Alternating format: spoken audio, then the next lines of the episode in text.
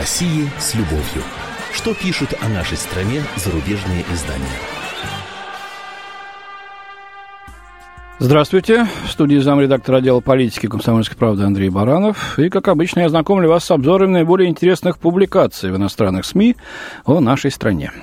Ну, лихая, конечно, выдалась предпоследняя неделя декабря у нас в России. Тут и обвал рубля, и новые санкции со стороны США и Евросоюза. Ну и, конечно, десятая, так называемая большая пресс-конференция Владимира Путина в четверг состоявшаяся. На ней, напомню, аккредитовалось свыше 1250 журналистов, в том числе очень много из-за рубежа. Вот все эти темы и стали ведущими э, в материалах иностранных коллег, освещающих события в нашей стране. Ну, общий мотив – явная антипатия к политике Москвы по всему спектру внутренней и внешней повестки.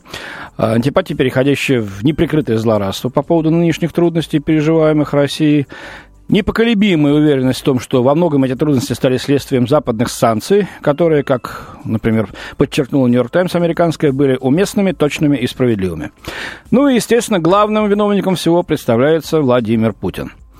Э, по валютному кризису мне представилась знаковая публикация финансового обозревателя британской «Гардиан» Нилса Претли.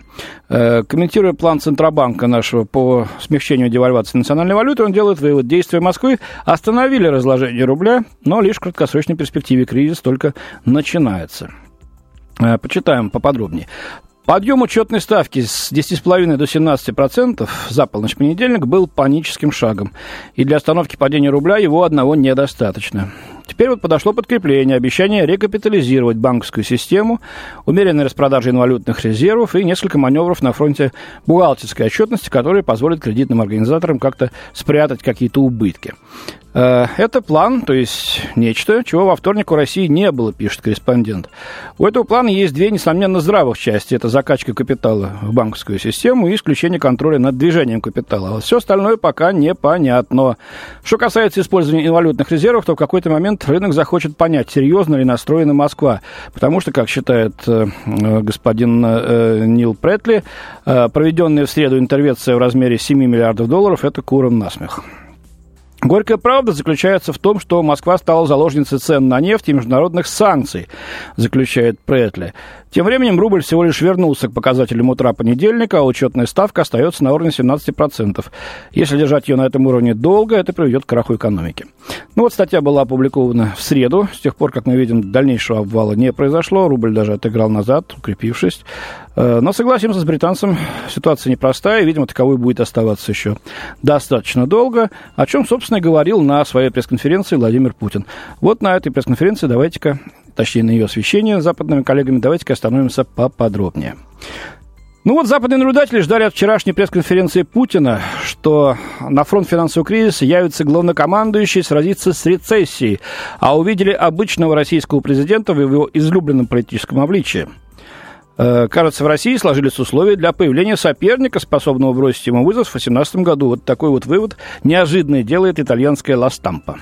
Ну, у нас сейчас кончается только лишь год 14 до 18 еще далеко, и уж не знаю, честно говоря, скажу свое собственное мнение, что плохого в том, что президент России пристал своему обычному обличию. А его обычное обличие – это, как сами западные журналисты не раз писали, это уверенность в себе, в своих действиях, э, спокойный расчет и готовность оставить собственную позицию. Ну, вот это их, похоже, и разочаровало, и даже вызвало раздражение, мол, кризис, мы на русский жмем, а вот Путин не гнется. Ежегодная пресс-конференция Владимира Путина разочаровала многих, пишет журналистка Анна Немцова в э, Daily Beast американском. Путин не распустил парламент, не огласил план по борьбе с валютным кризисом. Ну, тут, видите, она э, вступает э, в заочную полемику с Financial Times, с обозревателем Петли, которого я цитировал чуть раньше. План есть. Э, выступая перед аудиторией, переполненной российскими иностранными журналистами, Путин в очередной раз обвинил Запад в несправедливом отношении к России, возвращаясь к любимой метафоре о русском медведе, пишет Анна Немцова. Ну, ребята, западные коллеги, а также дамы в лице Анны Немцовой. Вот авторство в этой метафоре принадлежит вам, западным э, журналистам, политикам, и давно принадлежит, где-то еще с конца 18-го, начала 19 века. Э, вот. А вот что пишет корреспондент французской «Фигаро» Пьер Авриль. А, было ожидание, что на фронт финансового кризиса явится главнокомандующий и сразится с надвигающейся жестокой рецессией. А получили мы самого обычного российского президента, умело владеющего отступлениями, шутящего с журналистами. Э, Аврель цитирует слова Путина о том, что цена на нефть может опуститься до 60 или 40 долларов за баррель. Э, это неуверенность, которая исчисляется десятками миллиардов потерь в доходах бюджета, небезопасно, комментирует корреспондент. Однако глава государства предпочел не объяснять последствия черного сценария для своей страны, лишь высказался в пользу диверсификации. Э, тут тоже я не соглашусь. Все, кто смотрел пресс-конференцию Путина, могут свидетельствовать, что каким образом диверсифицировать экономику было сказано достаточно подробно. Вот. Э, с немного раскрасневшимся лицом, э, со своим то назидательным, то саркастическим тоном Владимир Путин признал, что и рубль, и Родина в кризисе, пишет Чезаре Мартинетте в газете «Ластамп», которую я уже цитировал. Э, Путин также признал, страна слишком долго жила на доходы от газа и нефти, пишет корреспондент, но уже все по-другому. Во времена Горбачева стояли в очереди за хлебом, во времена Путина за iPhone 6, мебелью и бытовыми приборами.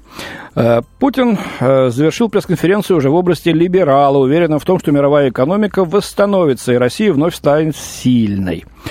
А, анализируя, что теперь следует ждать на российском направлении, журналист пишет. Известно, что дипломатия пребывает в движении, а европейцы становятся все более нетерпимыми к последствиям санкций. Э, для них, для европейцев, надо полагать, да? В самой России, как кажется, сложились идеальные условия для появления соперника, способного бросить вызов в 2018 году. Но режим Владимира Владимировича пока не теряет привлекательности для большинства россиян. Да и где соперники-то? Бывший нефтяной магнат Ходорковский после 10 лет в Сибири потерял лоск. Московский блогер Навальный под домашним арестом. Ну, а красавица Ксения, она еще слишком Ксюша, заключает итальянский журналист. Ну вот, между тем, э, самый издаваемый во Франции российский писатель, бывший советский дипломат, кстати, э, Владимир Федоровский в интервью э, «Фигаро» французской после пресс-конференции Путина ответил на вопрос, не показала ли нынешняя экономическая ситуация, что Путин колосс на глиняных ногах. Вот что ответил Федоровский. Его цитирует «Фигаро». «Западные аналитики принимают желаемое за действительное. Российского президента по-прежнему ценит население. И здесь мы сталкиваемся с российской ментальностью осажденной крепости. Будучи загнанными в угол, граждане сплачиваются вокруг фигуры лидера заявляет Федоровский. Как ни парадоксально, нынешний кризис не только не подрывает позиции Путина, а напротив его укрепляет. Вашингтон-Пост пишет, оказывается, строить экономику исключительно на нефти – это плохая идея. С иронией пишет журналист Мэтт О'Брайен. Ну, можно подумать, здесь открыл Америку, американский журналист. Как начинают понимать в России, если цены на нефть неожиданно падают, вы оказываетесь в экономическом кризисе, который переходит в валютный кризис, который превращается в финансовый кризис, что, конечно, только усиливает экономический кризис.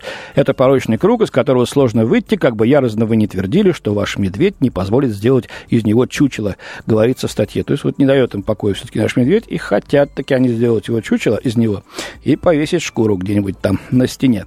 Ну, как это получится, мы не знаем.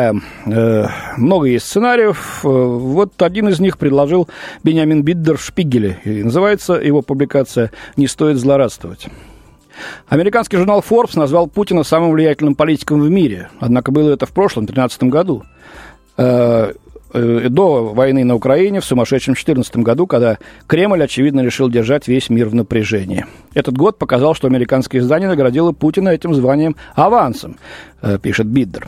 Всего э, за годы правления Путина нефтяной бум принес России порядка 3 триллионов долларов. Но если еще совсем недавно средний доход россиян составлял 33 тысячи рублей, 800 евро, то теперь в пересчете на евро он снизился наполовину, и рубль продолжает свое падение и побивает, э, пробивает брешь в карманах россиян. Тем не менее, злорадствовать по этому поводу не стоит, делает вывод Бидер. Конечно, было бы логично предположить, что россияне назовут виновного в падении рубля своего президента. Э, который выбрал курс на конфронтацию с Западом и не снизил зависимость экономики от экспорта нефти. Однако в России, признают Бидер, все устроено по-другому, поэтому не факт, что народный гнев будет направлен против главы государства. Путин извлекает выгоду из этой традиции – но не стоит злорадствовать еще и потому, что коллапс российской экономики может повлечь за собой хаос в соседних странах. Ведь миллионы гастарбайтеров из республик бывшего Советского Союза зарабатывают деньги именно в России. В Таджикистане, к примеру, почти половину всего ВВП составляют переводы из России. Для Киргизии это 31%, для Молдавии 20%. Кстати, для Украины хорошо было посмотреть все-таки 3 с лишним миллиона украинцев продолжают работать в Российской Федерации. Уже сейчас российский кризис отзывается в некоторых странах. В Грузии и Армении, например, колеблются курсы национальных валют. А вот для конфликта на востоке Украины ослабление российской экономики может обернуться большей готовностью Москвы к компромиссам, надеется Бидер. Возможно, Кремль откажется от своего требования по федерализации Украины. Да Кремль-то может от чего угодно отказаться. Украинцы на юго-востоке Украины э, не хотят отказываться от этого требования. В целом, в краткосрочной перспективе российский кризис, скорее всего, приведет к росту напряженности, прогнозирует автор. Вот, э, например, сравнивает это с тем, что было в 2011 году. Э, вот, и даже уход Путина из власти не ликвидировал бы проблемы и трудности в российской экономике. Поэтому сейчас даже самые рьяные критики Кремля выступают против свержения Путина. Вакуум власти заполнят радикалы, предостерег журналист один так, высший э, топ-банкир, как он называет его, российский. Видите, даже не либералы, у них-то шансов никаких, а радикалы. Кто эти радикалы? Российские правосеки какие-нибудь? Ну, сложно сказать. Но давайте согласимся с таким прогнозом. Путин у власти спокойствие для Европы. У меня на сегодня все. До свидания. В студии был зам редактора отдела политики «Комсомольской правды» Андрей Баранов. О России с любовью. Кто владеет информацией, тот владеет миром. Будьте в курсе событий, находясь вне дома или офиса.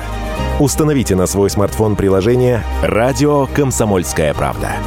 Слушайте в любой точке мира. Новости, интервью, комментарии. Доступны версии для iOS и Android. Радио «Комсомольская правда». В вашем мобильном.